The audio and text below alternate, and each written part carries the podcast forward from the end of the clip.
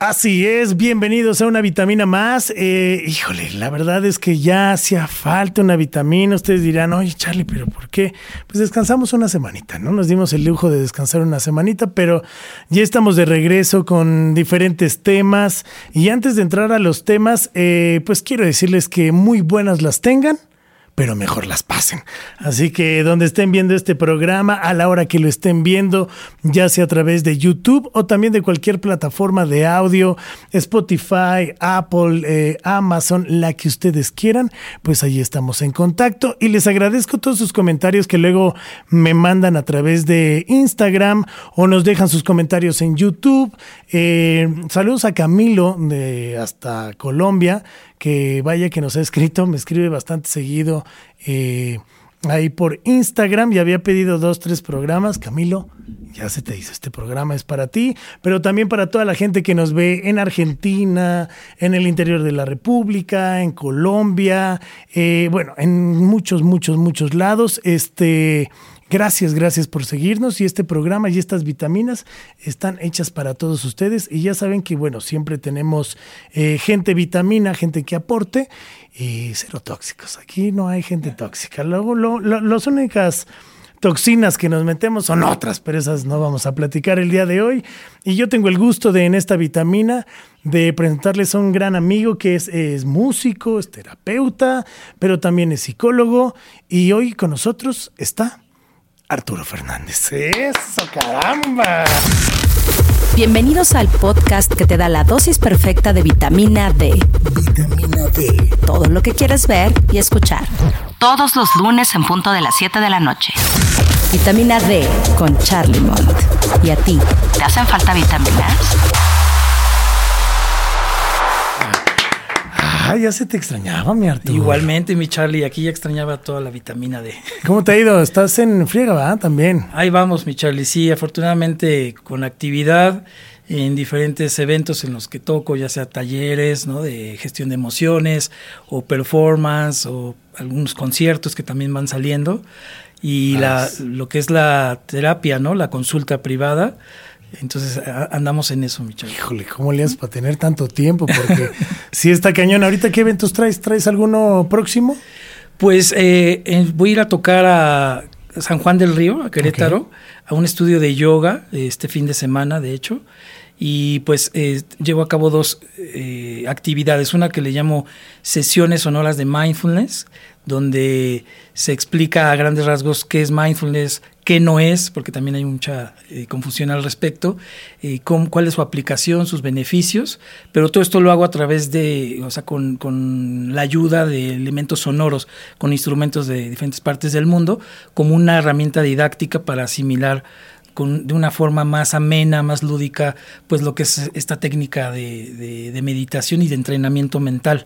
Entonces, eh, por un lado llevo a cabo estas sesiones de sonoras de mindfulness y eh, dentro de eh, una, una variante de esa actividad es atención plena en movimiento. Es, es, como una, esta técnica de meditación, pero en movimiento, ¿no? También se tiene la idea de que meditar es solamente eh, estáticamente, pero también se pueden desarrollar eh, habilidades relacionadas con la meditación, como la atención, la concentración, la percepción de, la relación entre mente y cuerpo y todo esto, pero a través de, de dinámicas. Entonces voy a ir a hacer esto allá San Juan del Río y pues preparando también este, unos conciertos este, con algunas bandas también. Ay, no, ya, ya, ya, en todos lados. Ya al rato le vamos a tener que pedir autógrafo. Ben Arthur ya se cotiza más que unas bandas. No, como crees? como crees? Ah, no, es cierto, no es cierto, Arthur. No, la neta, qué placer que estés con nosotros. Este es el tiempo de, de estar acá. Y creo que estaría chido luego hasta hablar del mindfulness, ¿no? O sea, exactamente. Porque si hay como mucha gente que lo toma pues como a entienda, ¿no? O sea, sí, y es, de cierta manera normal porque es un término que de alguna forma se puso muy eh, en boga en los años 80, pero que de alguna manera este, está como eh, propagándose eh, de unos años para acá, de unos cinco años para acá, y hay, hay varias distorsiones al respecto, entonces sería interesante poder revisar esto, el poder platicar sí, estaría cool. cuáles serían como parte de sus distorsiones más comunes, ¿no? de los mitos que hay también. Y pues justo eh, como hemos estado revisando, mm, Charlie, en, en otras cápsulas, en otras eh, ediciones de, de, vitamina D, que eh, esta parte de, de, la ansiedad, de la depresión, de, de los pensamientos distorsionados, ¿no? pues de alguna forma una, una herramienta muy poderosa eh, es la, la, atención plena, entonces ya nos tocará dedicarle un, nice. un, tema, un programa específico a ese tema. Me late, me late, sí, ya, ya hemos tenido algunas vitaminas, pero justo hoy toca una vitamina que es pues muy importante, creo que es una vitamina que mucha gente padece, algunos la padecen y no saben cómo tratarla, algunos otros la padecen y la sobrellevan, algunos otros la padecen y no saben, este, y es el tema de la ansiedad, ¿no? Hoy vamos a hablar de la ansiedad. Así es. Y, ¿y qué es la ansiedad, no? O sea, vamos a empezar por qué es la ansiedad. Claro que sí, Charlie. La ansiedad es un trastorno mental. Bueno, eh, vamos, vamos a, a, a, platicar en dos sentidos eh, con respecto a este tema ya que en sí ansiedad podría ser definida como un estado de inquietud, de alteración, que tiene que ver con anticiparse ante una situación, una amenaza eh, futura. ¿no? Esa es como básicamente la definición y de alguna forma eh, está presente en la vida cotidiana de las personas eh, a cierto grado. O sea, la ansiedad de alguna forma tiene una función, pero a la ansiedad clínicamente hablando ya es un trastorno. Claro. Entonces sí es importante diferenciar, porque muchas veces yo puedo decir, me siento ansioso, ¿no? Pero no necesariamente eso tiene que ver con estoy sí, que tengas ansiedad. tengo el trastorno claro. eh, clínico de la ansiedad. Es un poco como lo que comentábamos la vez pasada en la depresión. Claro. Puedo tener una sensación de tristeza, incluso tristeza profunda, o puedo tener rasgos depresivos, pero es muy diferente ya tener eh, en sí el, el trastorno y, y, cumple una serie de criterios.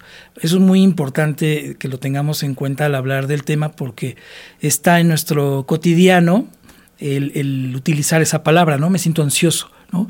O, sí, totalmente. O, o, te, o, considero que tengo ansiedad, pero podríamos decir que hay, hay un tipo de ansiedad o un grado de ansiedad que es hasta cierto punto natural que suceda en nuestra vida cotidiana, que nos permite incluso eh, accionar, resolver, predecir, prevenir muchas cuestiones, pero ya cuando empieza a alterar varias áreas de, la vida, ya sea ya no puedo dormir bien, está afectando también eh, eh, mis hábitos alimenticios, la forma en cómo me relaciono con las demás personas, eh, incapacidad para poder desempeñarme en el trabajo. O ya hasta ciertos ataques, ¿no? Que ya no te permiten ni siquiera ser funcional. ¿no? Exactamente. Entre, entre, digo funcional entre comillas, ¿no? Porque pues, hay gente que ya no puede, o sea, le dan estos ataques y se cierra totalmente, ¿no? Exactamente. Entonces, para que podamos eh, considerar que tenemos propiamente un trastorno de ansiedad, pues eh, se cumplen varios criterios, ¿no?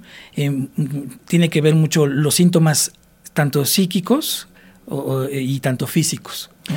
Y que ahorita tú dijiste algo súper importante. Usamos luego estas palabras muy natural, ¿no? Uh -huh. O sea, las usamos en, en, este lenguaje coloquialmente, hablando de, no sé, me acuerdo que, o hasta los niños, ¿no? De, ah, ya no seas ansioso, no, no comas ansias. Ándale. ¿No? Esa es como la que siempre está, ¿no? Ay, no comas ansias, espérate.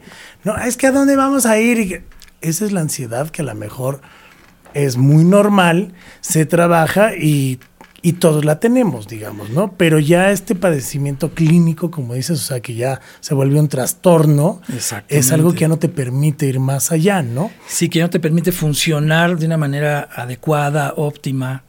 ¿no? adaptativa.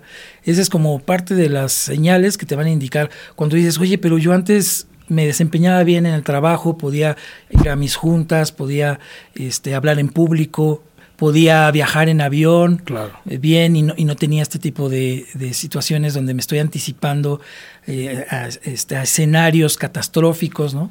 Entonces hay, hay varios tipos de ansiedad, de ¿no? ansiedad. Hay varios tipos de ansiedad. Eh, ahorita vamos a hablar quizá de las más comunes, pero muy interesante lo que comentas, muy cierto, de que como está en nuestro cotidiano este, este tipo de palabras, muchas veces no las filtramos o no las discriminamos en el sentido de, bueno, una cuestión es que tengo características de comportamiento de, ese tipo de, conducta o de, o de situación, pero ya otra cosa es propiamente el, el, trastorno clínico. Sí, y que luego, bueno, hay veces que no nos damos cuenta, ¿no? De que vemos a personas que a lo mejor lo padecen y les decimos luego palabras, ¿no? Cosas sin saber más allá de lo que están pasando, viviendo. Yo sabía que, y corrígeme si estoy mal, que la depresión es un poco vivir en el pasado, ¿no? Coloquialmente, o sea, sin irnos más allá, ¿no? Y la ansiedad es prácticamente estar en el futuro, estar pensando o sobrepensando situaciones que pueden llegar a pasar, pero que van a pasar, ¿no? Exactamente. Una forma quizá de, poderlo categorizar, ¿no? O, clasificar en cuestión de pensamientos, sí, sí es una forma donde eh, quizá la depresión está eh, como matizada por una insistencia en, situaciones del pasado, de y, por qué hice esto, y si yo hubiera hecho esto, lo otro. O sea, hay una, temporalidad que tiene que ver con el pasado. Y en el caso de la depresión, muchas veces esta parte de eh, todavía no suceden esas situaciones, esos escenarios, esos resultados, pero la mente está como atrapada en una rumiación, ¿no? En, un, como en un bucle, en un loop. donde, ah, no, es que seguramente me va a pasar esto. Y no, y si no me pasa eso, pues seguramente entonces va a estar peor. Y si no va a estar peor, pues entonces menos peor que eso. O sea, pero todo tiene que ver con un matiz de, de, algo negativo.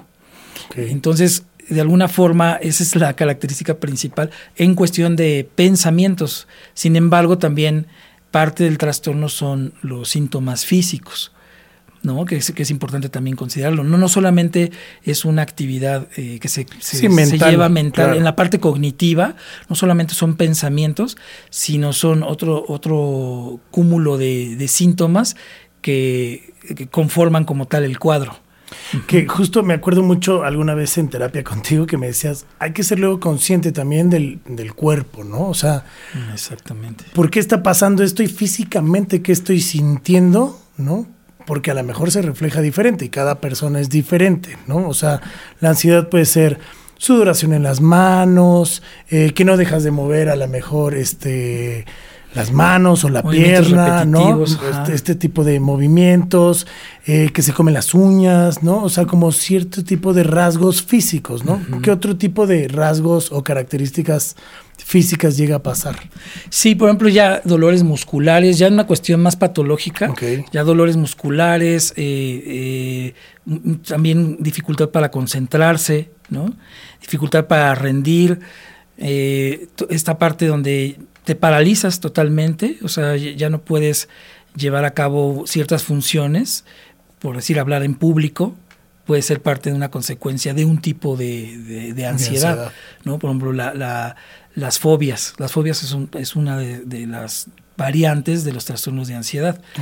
Eh, la parte del TOC, el trastorno obsesivo compulsivo, donde hay rituales eh, eh, les llaman compulsiones, donde se lleva a cabo actos repetitivos, donde reviso en, múltiples eh, ocasiones la llave del gas o cuando cierro el coche lo reviso en muchas ocasiones, donde para ir pisando mosaicos no, no este, cuido que no pise las líneas. Las líneas, claro. O estoy revisando números constantemente. son como, se vuelven como rituales pero que van eh, manifestándose a lo largo de mucho tiempo. No es solamente de un día, ¿no? sino eso ya es eh, incluso de meses. y que luego no lo vemos, ¿no? Porque justo nuestra rutina a lo mejor no lo permite, pero yo me acuerdo a lo mejor en algún momento cuando estaba en Guadalajara, que me empezaban a dar como ataques de ansiedad y no podía respirar. O sea, como que sentía que me faltaba el aire, ¿no? O me daban ganas de vomitar. Y era pues yo decía, de la nada, ¿no? Y siempre dices, es que de la nada me pasó. Y no es de la nada, como dices, hay un proceso, ¿no? Que mentalmente yo sí estaba como de, híjole, es que tengo que pagar la renta, y es que tengo que hacer esto, y es que ta, ta, ta, y es que ta, ta, ta, ta, ta, ta, ta, ta, y lo traes ahí como, como estos pensamientos rumiantes, ¿no? Que son los que estás como masticando todo el tiempo, todo el tiempo, todo el tiempo, y cuando ya me daba cuenta, no manches, ya tenía, o sea, dolor de pecho, no respiraba, quería vomitar y, o sea, era, es como a lo mejor un proceso que a lo mejor habrá gente que tenga otro tipo de, cuestiones, ¿no? Sí, es que es, es, es, muy compleja, ¿no? La parte de la ansiedad, porque eh, se ha identificado que es gradual la forma en que justamente se va dando. Eh, eh, de alguna forma, si no se atienden situaciones que van aflorando en la cotidianidad, como lo que ya dijimos, ¿no? Donde dices, oye, pero yo antes sí podía hacer esto y ahora no, o ahora, o dices, de alguna manera tenía esa preocupación o siempre tenía estas necesidades, pero las resolvía, les hacía frente de cierta forma y ahora no. Entonces se puede deber a múltiples factores, ¿no? La parte también ambiental, la parte eh, biológica, ¿no? ¿Qué está sucediendo en nuestro cerebro eh, en esa temporada de nuestra vida? Y, que, y eventos que pueden detonar o que pueden de alguna forma exacerbar la presencia de, síntomas de ansiedad, ¿no? ¿Habrá situaciones que también te pongan en ese estado? O sea, que poco a poco se te detone esto, o sea, que tú estés muy bien a lo mejor los 365 días y vayas a tomar un avión y ahí, pújale. Pues de alguna forma, eh, como también sucede en la depresión, eh, se considera un, un trastorno eh, que su origen tiene tres eh, como raíces, ¿no? Lo, biológico, lo psicológico y lo social, ¿no? Este, por eso le llaman eh, fenómenos multifactoriales. Entonces, tratando de contestar a lo que me preguntas, Charlie, sí puede una situación detonarte un, posterior trastorno de ansiedad. ¿Qué es lo que sucede, por ejemplo, con el estrés postraumático? Trastorno de estrés postraumático, que es otro de las variantes de los trastornos de ansiedad. Entonces, ante una situación de una pérdida muy fuerte, una catástrofe, eh, por ejemplo, la pandemia es, una situación que puede detonar este tipo de, de trastornos. Que, ojo, o sea, una cosa es que después del evento traumático o un asalto, un tipo de abuso, ¿no? Algo que... Un temblor. un temblor. Que ya es que casi no, no hay acá en la Ciudad de México. Exactamente. Entonces, a partir de un evento que a veces podría ser extraordinario y que, que rompe justamente con la rutina, eso puede como desestabilizar a la, a la persona y puede propiciar un, trastorno de estrés postraumático.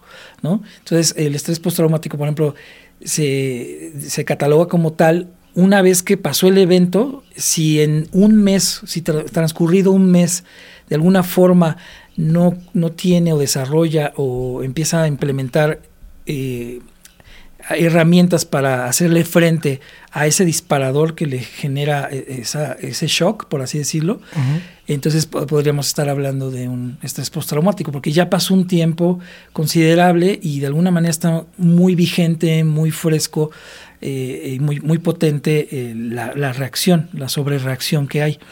Entonces, de alguna manera, sí hay eventos que eh, a lo largo de nuestra vida pueden influir para que eh, se detone un trastorno de ansiedad.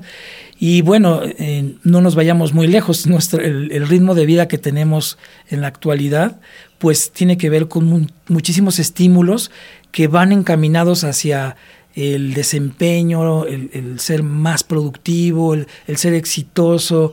Eh, es, todo ese tipo de situaciones, a final de cuentas, generan situaciones de ansiedad. Y que ahora, justo este, este tipo de padecimientos son muy diferentes, ¿no? Porque luego llega a pasar en México que es de, ah, tengo ansiedad, ¿no? Tu tío Lalito también tiene, ¿no? Tómate esta pastilla. Y ahí andan recetando y, y, pues a lo mejor el tío Lalito tiene otro tipo de ansiedad y tú tienes otro tipo de ansiedad. ¿Cuáles serían los tipos eh, de trastornos de ansiedad? Pues fíjate, parte de lo que estuvimos platicando ya, uno es el, trastorno de ansiedad generalizada, que de alguna manera es eh, que durante aproximadamente seis meses mínimo tienes una situación prácticamente diario, relacionado con preocupación muy intensa, situaciones también de, de, que algo malo va a pasar, de que no vas a tener, no vas a dar el ancho ¿no? en ciertas actividades, inquietud eh, muy exacerbada, pensamientos también muy anticipatorios negativos, pero todos los días, o sea, durante seis meses, ese por ejemplo es el trastorno de, de ansiedad generalizada, que es el más común, es el más común de los trastornos de, de, este tipo. Otro es el trastorno obsesivo compulsivo. Hay algunos eh, manuales que no lo consideran como, propiamente ya de ansiedad, sin embargo los síntomas producen ansiedad. Entonces el trastorno obsesivo compulsivo es justamente tener pensamientos muy repetitivos sobre algo y está ligado a los rituales que decíamos, compulsiones, acciones que se repiten constantemente y que vuelven eh, incluso ya a un poco eh, eh, atrofiante la vida de la persona y de su entorno, ¿no? Porque dices, que, oye, ¿qué onda? O sea, ya revisó cinco veces las llaves, o sea, de si, cerró la casa, ¿no? Y se vuelve a regresar y se vuelve a regresar. Entonces empieza a ser discapacitante.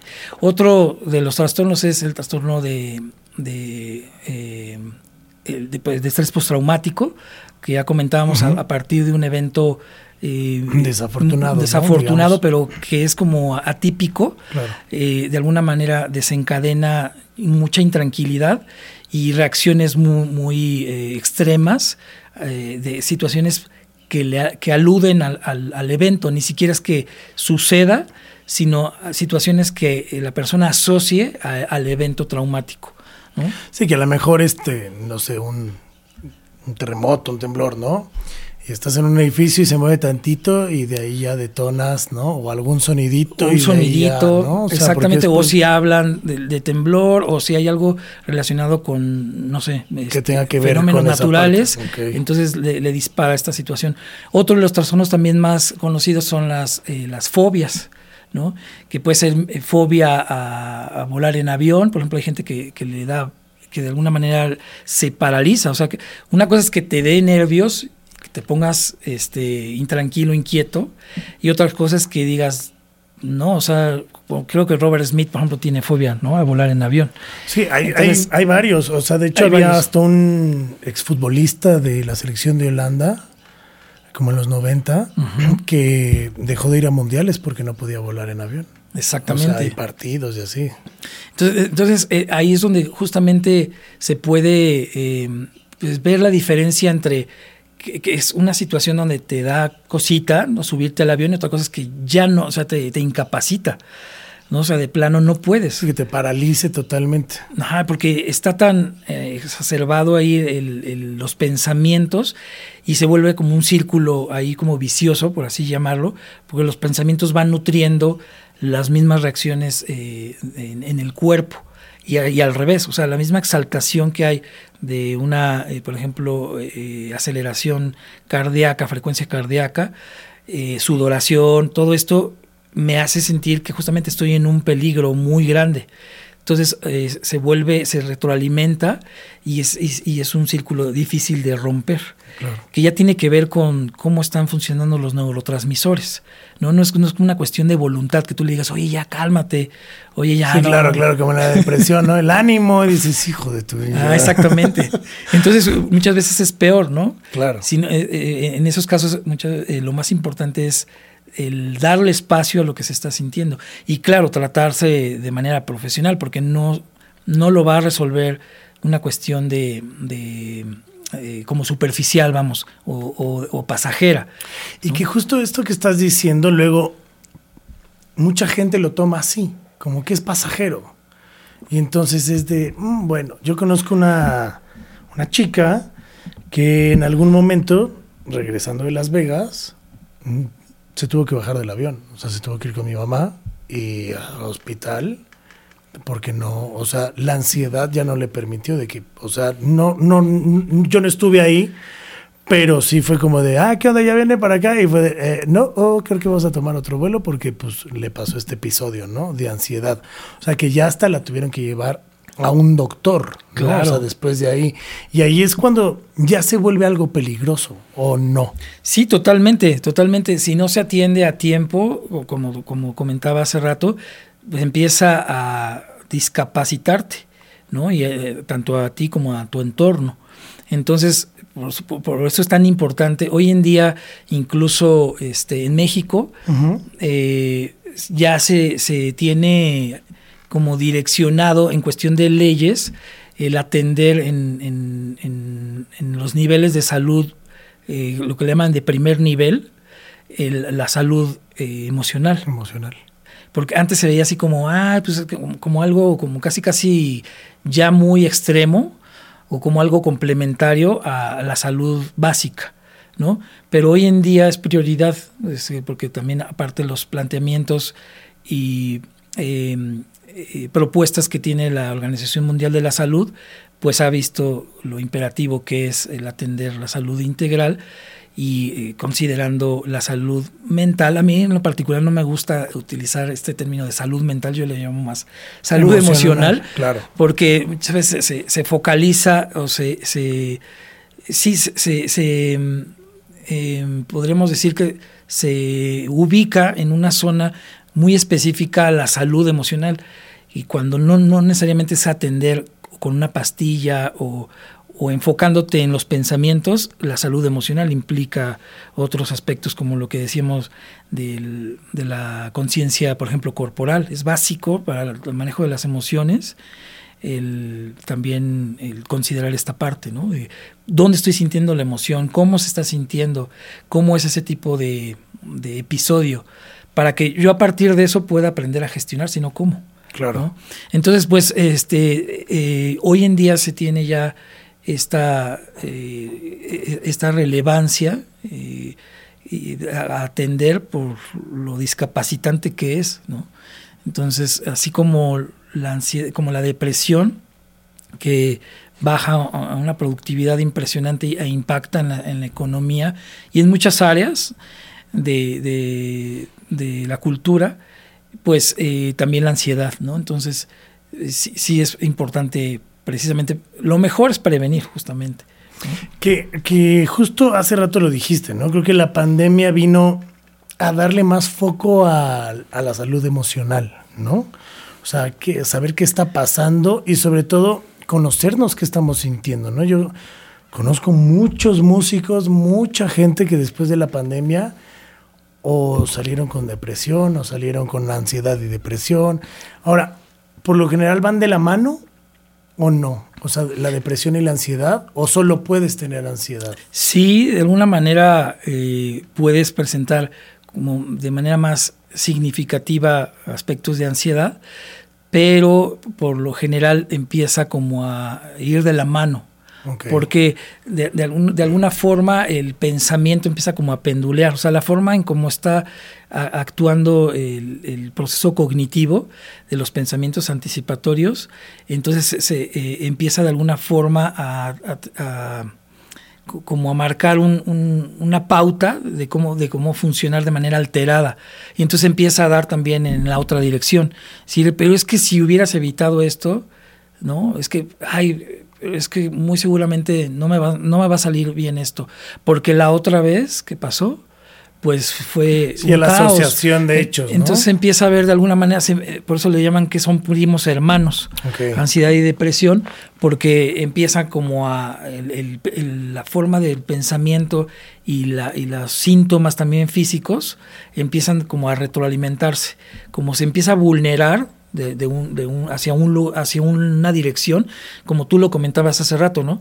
Como ansiedad estamos enfocada en la proyección hacia el futuro y la depresión hacia el pasado, pero de alguna forma se empieza a, desestabilizar cuando se, cuando se está exacerbando de un lado, pero empieza a coquetear con, la otra forma. claro. Entonces por eso se empiezan como a complicarse y volverse muy, muy, muy complejo. Ahora, en la, eh, en la depresión hay ciertos factores que podemos ver de una persona, ¿no?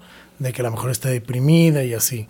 Para la gente que a lo mejor está en casa y piensa de mi sobrino, mi hijo, mi tía, mi mamá, puede tener ansiedad.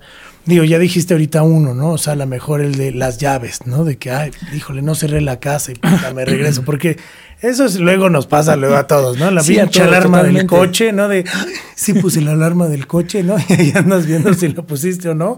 Habrá gente que no, pero, pero bueno, este es como a lo mejor un punto de ubicar físicamente o ver una persona de, ah, está haciendo esto en repetidas ocasiones, ¿no? Esa sería como una. Hay otros como detonantes o algo que podamos observar en una gente que ya meramente tiene este padecimiento. Sí, yo lo este que sugeriría, mi Charlie, es que ya cuando empecemos a identificar que empieza a trascender esa situación en varias áreas de nuestra vida, sí nos acerquemos a un especialista. Y sí lo comento porque a veces es como complicado la, la parte del diagnóstico. Ok. Se tiene que tener una entrevista un poquito más a profundidad, hacer a- algunos, algunos cuestionarios para poder tener mayor precisión en el tipo de, de- de trastorno de ansiedad.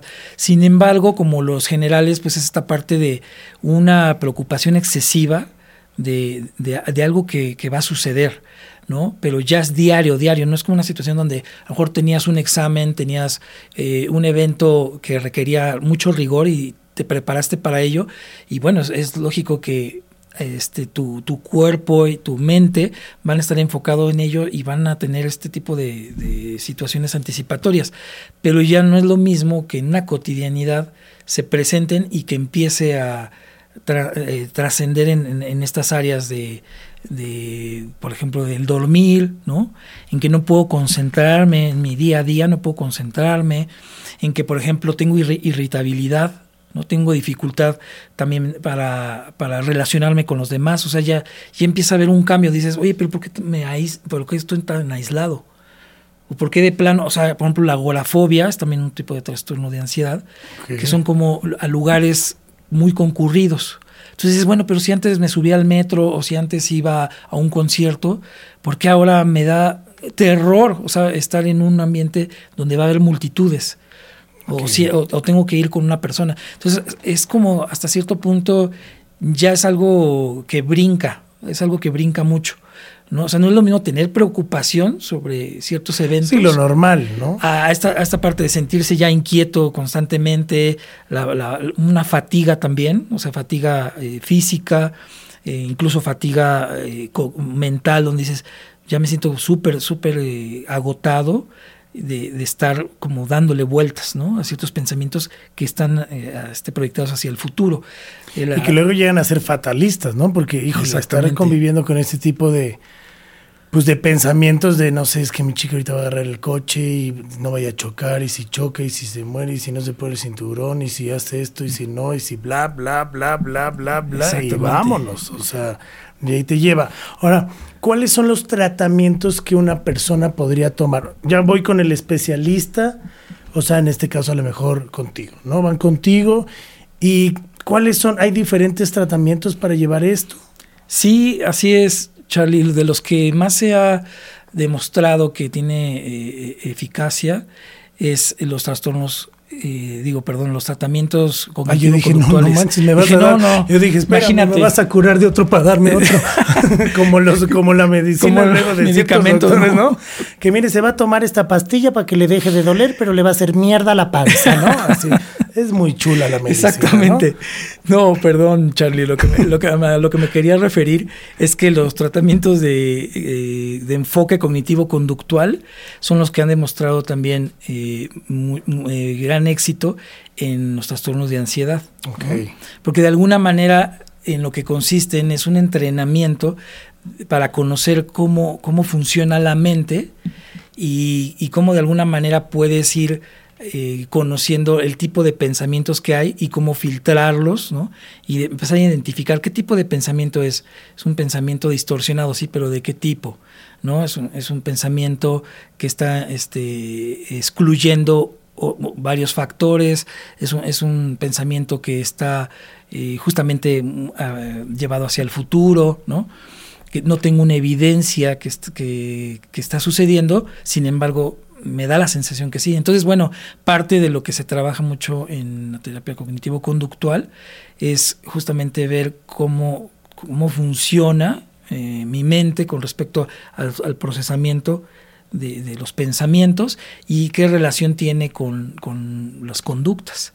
Entonces eh, voy, voy entrenándome eh, para poder ir identificando cuáles son los detonadores que me llevan justamente a incluso tener una reacción física. Entonces empiezo a rastrear y digo, ah, ya, ya vi, ya, ya me caché que, que, estoy, es que va a chocar mi novia. Pues no necesariamente este, va a chocar, porque a lo mejor otro, otros, cuántos años a lo mejor llevo de conocerla o cuántos meses y no ha, no ha chocado. Claro. No, no, no, o de, tantos días que la conozco, pues a lo mejor chocó uno, le dio un besito a alguien, ¿no? Pero, pero no necesariamente es que va a chocar.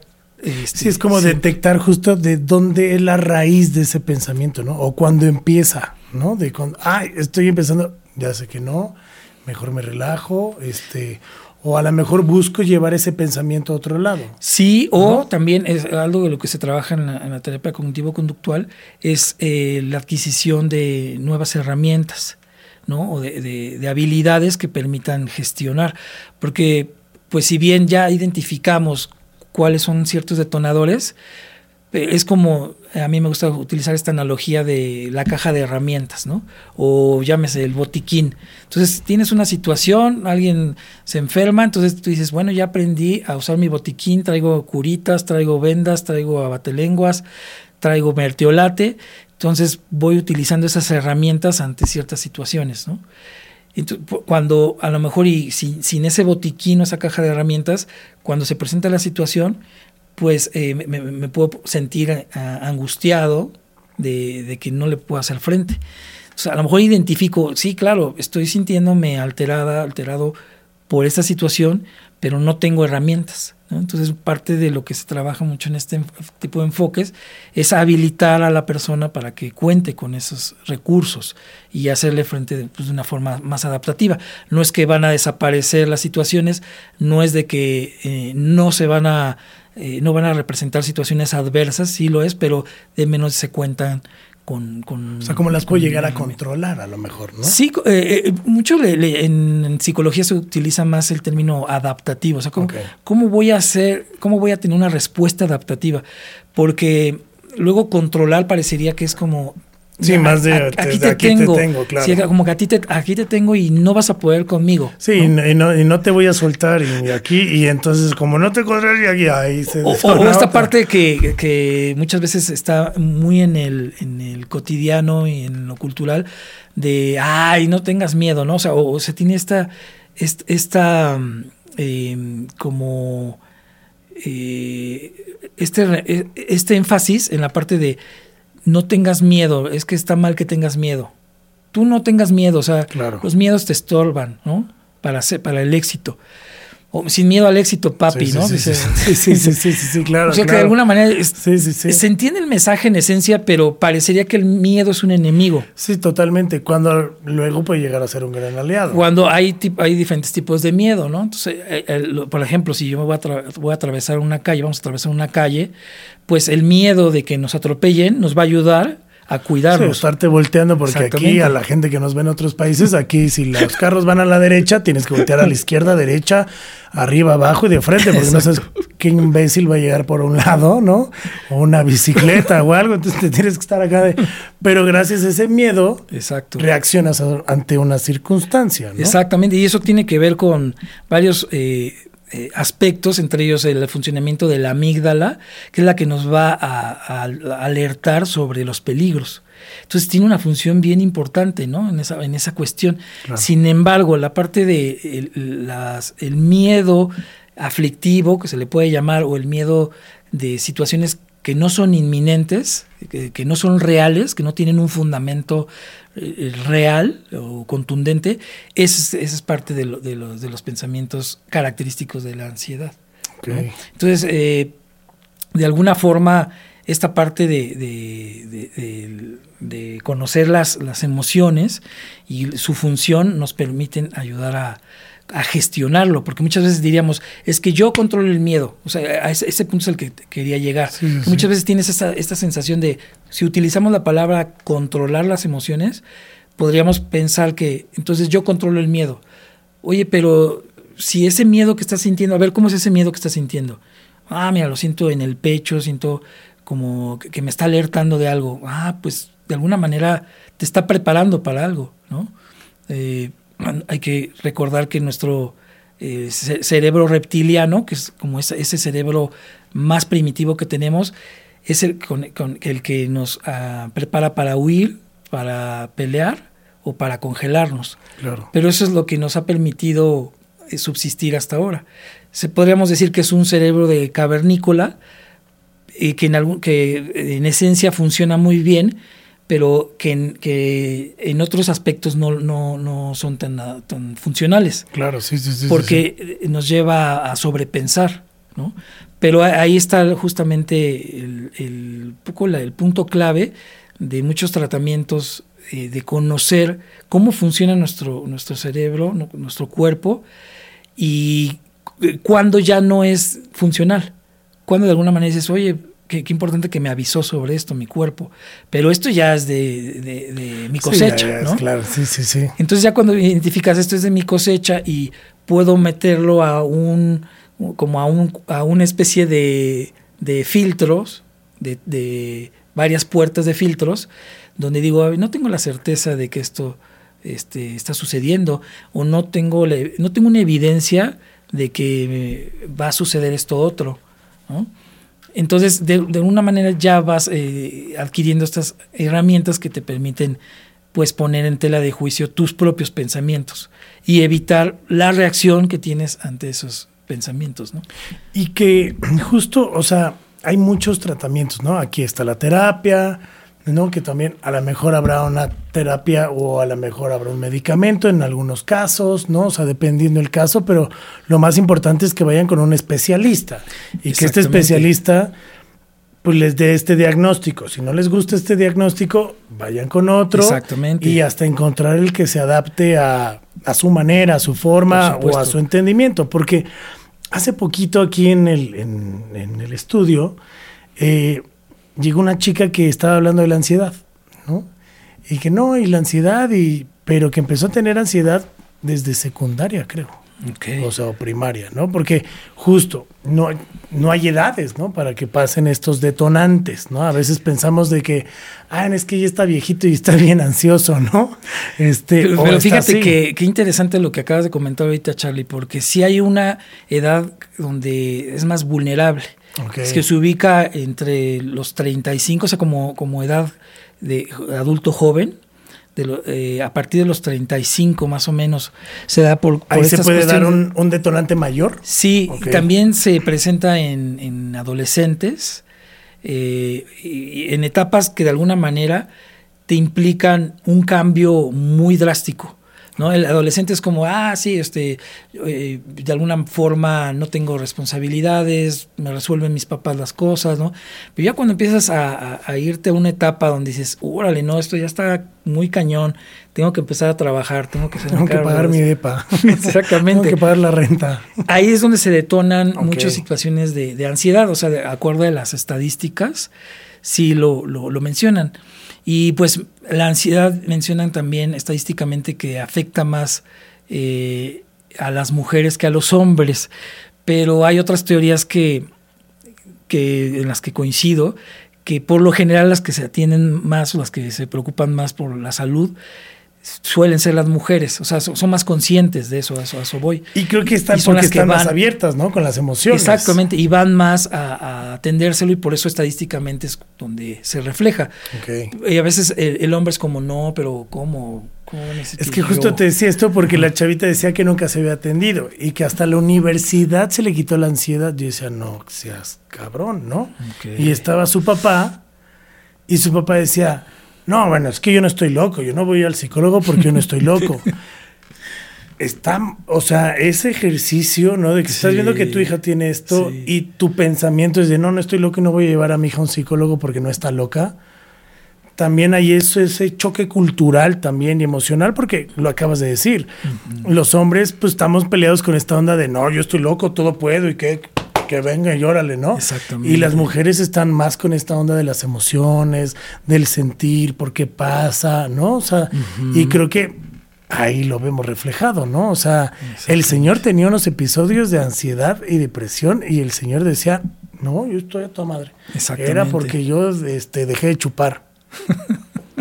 ok, bueno, sí, está bien, muchas gracias, pero pues hay que atendernos, ¿no? Al final del día hay que atendernos. Ahora, la pregunta que yo creo que se llegan a hacer muchos, ¿hay cura para la ansiedad? Sí, definitivamente es, es algo tratable. Sí, con tanto los tratamientos eh, psicológicos como la parte médica, que muchas veces también ya lo hemos comentado en algunos otros eh, programas, eh, ahí está como estigmatización en, los medicamentos. Es como, ay, pero pues no estoy loco, no es para tanto, me voy a volver adicto, me voy a volver este, dependiente de estos medicamentos, mejor no voy, mejor no me los tomo. Entonces, bueno, hoy en día también ya hay una generación de medicamentos diferentes que de alguna manera también son más amigables y permiten eh, pues llevar a cabo tratamientos completos eh, integrales, en el sentido de, por un lado, el psiquiatra va a regular la cantidad de los niveles de neurotransmisores, que son a veces los que disparan justamente es, esos pensamientos tan exacerbados, tan extremos. Entonces van a ayudar a regular. Y por otro lado, la parte de la terapia, pues va a complementar justamente eh, cómo, eh, cómo, cómo, suelo procesar los pensamientos y cómo entonces también el llevar a cabo o estas herramientas de las que hablábamos, poner en práctica estas herramientas de las que hablábamos, ¿no? Entonces, pues lo ideal es tener como el tratamiento completo, eh, ya en un caso clínico hablando. Entonces, cuando se, diagnostica como tal una ansiedad, eh, un trastorno de ansiedad eh, en toda la extensión de la palabra, sí es recomendable las dos vías, la parte médica y la, parte, la parte psicológica. ok. Oye, está súper interesante porque la verdad es que hay mucha gente que pues luego andamos ahí por la calle sin saber, ¿no? Y creo que está padre saber este tipo de cosas y también que luego hay banda que, no, es que yo estoy bien ansioso, pero pues me meto hasta los codos, ¿no? De, y pues también ahí hay detonantes por las drogas o por ciertas sustancias que también te pueden llevar a esto, ¿no? O sea, porque pues le estás en el jajaja, jijiji, y aquí está poca madre y aterrizas y ándale, ¿no? Exactamente. Fíjate que es uno de los factores de riesgo más comunes para detonar ansiedad o depresión, el consumo de sustancias psicoactivas, ¿no? Eh, la parte también de estar muy expuesto a situaciones de mucha competencia, de, mucha, de, ser el mejor, de mucho rendimiento, pues que es lo que te decía, en nuestro día a día eh, eh, nos, estamos rodeados de eso, bombardeados de eso. Las redes sociales, cuando, no es que, no es que, ay, las redes sociales son las, las que ocasionan eso, sino el exceso de, poder estar interactuando en las redes sociales, de alguna forma eh, es eh, algo que propicia, porque es demasiada información que tiene que ver con acumular, ¿no? ¿Qué son, qué son las publicaciones? Pues son eh, fragmentos que los que estoy buscando reconocimiento, entonces entre más likes, más seguidores, no, pues yo ya tengo eh, un canal donde tiene tantas visualizaciones, entonces estamos eh, como muy siempre queriendo más, ¿no? Y queriendo... en este sistema de, meritocrático, ¿no? De querer alcanzar metas. Y a partir de alcanzar números, metas y eh, llegar a gráficas altas, pues nos merecemos cierta recompensa. Entonces, eh, cuando de alguna manera no, es, no comprendemos como esa, esa dinámica, eh, podemos caer como en esta trampa, por así decirlo, De, que es un pensamiento de no, no voy a ser suficiente o nunca suficiente, ¿no? Ya llegué aquí, pero nunca suficiente. Sí, sí, sí, o sea que es como pues esa partecita del quiero más, ¿no? Tengo esto y quiero más. Que alguna vez conocimos a una persona que justo le pasaba eso de que si no era trending topic, mm. o sea, estaba todo el día de malas o con ansiedad de que hice mal, en que la cagué, porque hoy no. Y y eso pasa porque, pues sí, en el celular o en la computadora tenemos muchos estímulos, ¿no? Y estamos todo el día bombardeando el cerebro o en Instagram, ¿no? Que es esta plataforma que ves estilo de vida y toda esta onda y siempre, ay, es que yo quiero eso y quiero, y quiero, y es de, dude, pues mejor aliviánate, ¿no? Y mejor ve lo que tienes y así, pero porque estamos ahí, ¿no? Y no sabemos cuándo parar de dejar de ver redes sociales, a, ver, claro. a veces. Y eso es algo de lo que se ha identificado, ¿no? Eh, eh, eh, recientemente, de que es un factor bien importante en, para detonar situaciones de, trastornos de, de, las emociones, vamos a llamarle, ¿no? No propiamente ansiedad, pero primordialmente porque justamente van encaminados las publicaciones hacia esa parte, hacia en el exterior buscar un reconocimiento. O sea, el, punto principal de todo esto es que en el exterior yo busco como mi, estabilidad. Sí, o la aceptación, ¿no? De la gente y toda esta onda.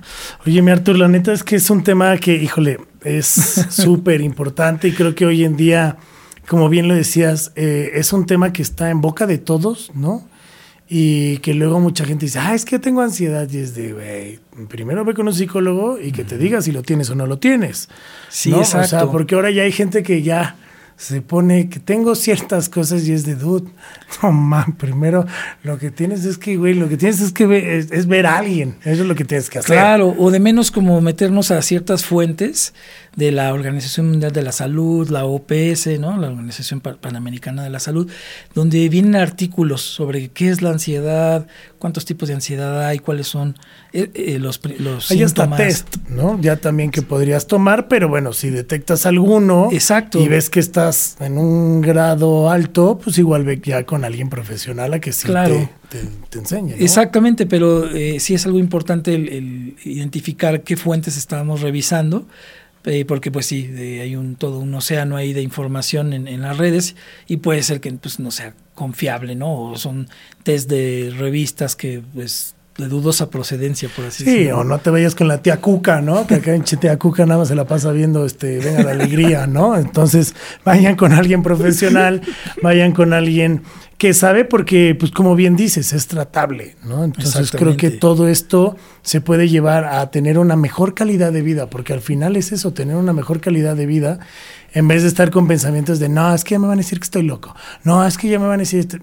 Para, mejor ve con alguien y cuando lo empieces a hacer, o sea, parece hasta, pareciera que es magia, pero no, todo lleva un trabajo y un proceso que hacer, pero sobre todo es ponerle atención a lo que uno está sintiendo, ¿no? Así es, eso yo creo que es lo más importante, el informarse para a partir de eso decir, bueno, igual eh, ya identifico ciertos aspectos, ya pasó tanto tiempo de, esta situación, muy probablemente entonces sí lo tenga, y entonces ya me ayuda para también eh, buscar eh, un profesional, ¿no?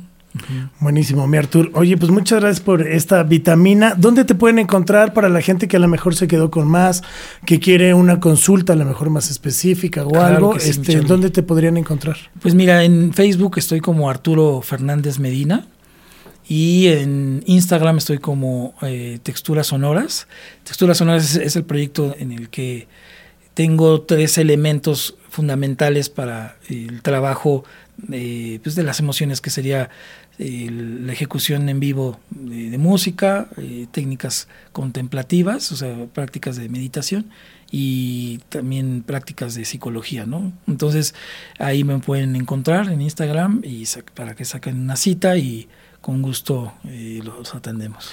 Y que está buenísimo, la verdad, yo siempre recomiendo al Arthur. Este, la verdad es que creo que hace rato lo dijimos, ¿no? Hay que llegar con la persona que mejor te adaptas, ¿no? Creo que de, yo después de un camino me adapté contigo porque justo esto, ¿no? O sea, pues eres chavo, entiendes un poco más, este, porque luego vas con ciertas personas que dices, ay, güey, mejor ni le digo porque ya me está haciendo una cara, ¿no?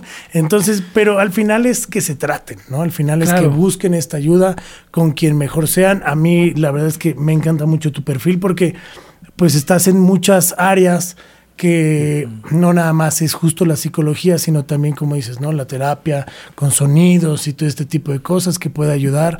Y no nada más a, grandes y adultos, también a niños. Entonces, pues bueno, atiéndanse, que creo que es lo más importante. Muchas gracias, mi Arturo. Igualmente, mi Charlie. Encantado de estar aquí en Vitamina D. Me late, me late. Y pues ya tendremos una de mindfulness para que la gente ya. Sí, porque luego hay unas que ay, yo mindfulness es hijo, güey, mejor. Yo conozco a dos, tres que sí, seguro tú que me estás viendo. Hijo, no hay que decir tu nombre, pero hijo. Hay unos que sí, no, no. Yo últimamente a uno se le ha metido a la cabeza que hace ciertas cosas que a lo mejor sí, pero hace otras prácticas que no. Y entonces es cuando mm. no pues no eres congruente, ¿no? Creo yo.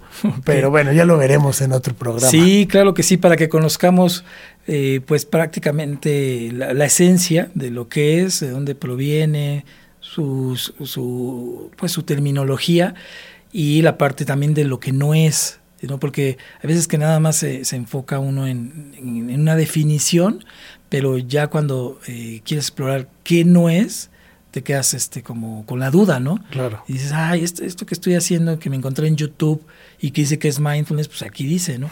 Pero puede ser que no, no, no esté alineado realmente a, a la esencia de lo que es.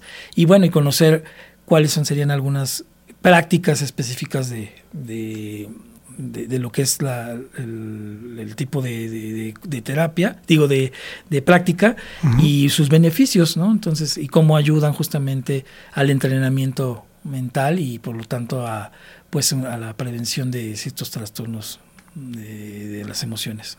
Y que justo, o sea, revisen a quién van a ver, porque luego hoy en día hay mucha gente que es coach de vida y híjole, ¿no? Y dices, bueno, está bien, creo que nada más investiguen un poquito el background. Sí. Y que vayan bien recomendados también, ¿no? Porque sí, yo he visto dos, tres nuevos coaches de vida que digo, ay, güey, este o sea, me está regañando, ya, ya, ya, está bien, no me pegue, está bien, sí, sí la cago, ¿no? Pero bueno, este, y para toda la gente que sigue Vitamina D, muchas gracias por habernos seguido el día de hoy. Eh, yo les recuerdo las redes sociales, a mí me encuentran como arroba monterrock-bajo, ahí estoy en Instagram, en TikTok, en Facebook y en todas las plataformas, obviamente de audio, nos encuentran como vitamina D, ahí pueden escuchar todas las vitaminas. Eh, próximamente pues tendremos otra vitamina de la salud emocional para que ustedes pues la sigan y nos puedan compartir. No se olviden obviamente de ver todo el contenido que hace Podbox para todos ustedes. Y pues nada, yo soy Charlie Mont, espero que tengan un gran día, un gran noche o lo que sea que ustedes estén. Pásenla muy bien, es hora de cerrar este frasco y es hora de decir adiós. Acabas de recibir tu dosis necesaria de vitamina D. No te olvides de suscribirte y compartir. Gracias por vernos y escucharnos. Esto fue Vitamina D con Charlie Mont. ¿Y a ti? ¿Te hacen falta vitaminas? Esto fue una producción original de Podbox. Suscríbete y escúchanos en todas las plataformas de podcast.